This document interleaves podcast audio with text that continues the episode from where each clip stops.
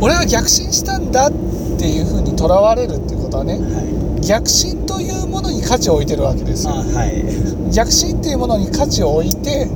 逆進があるから上だっていうふうになってるわけですよね。ね。だけど本当の悟りっていうのはねその俺が上だとか下だとかねそういうものに対するとらわれから離れていくってことなんです。のが悟りですね。本当の悟りなんです。でもねどうしてもその逆進まだ悟りを開いておらずに逆進した人っていうのは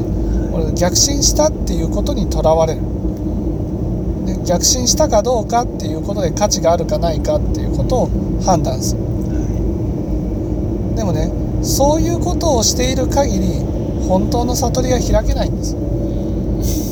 だから一旦自分が逆進したっていうことを忘れてねさらになって一から求め直すっていうことが必要なんです、ね、俺は逆進したから、ね、死んだら浄土に行って仏になれるんだと。そんな風に思うんじゃなくてね。いややっぱりね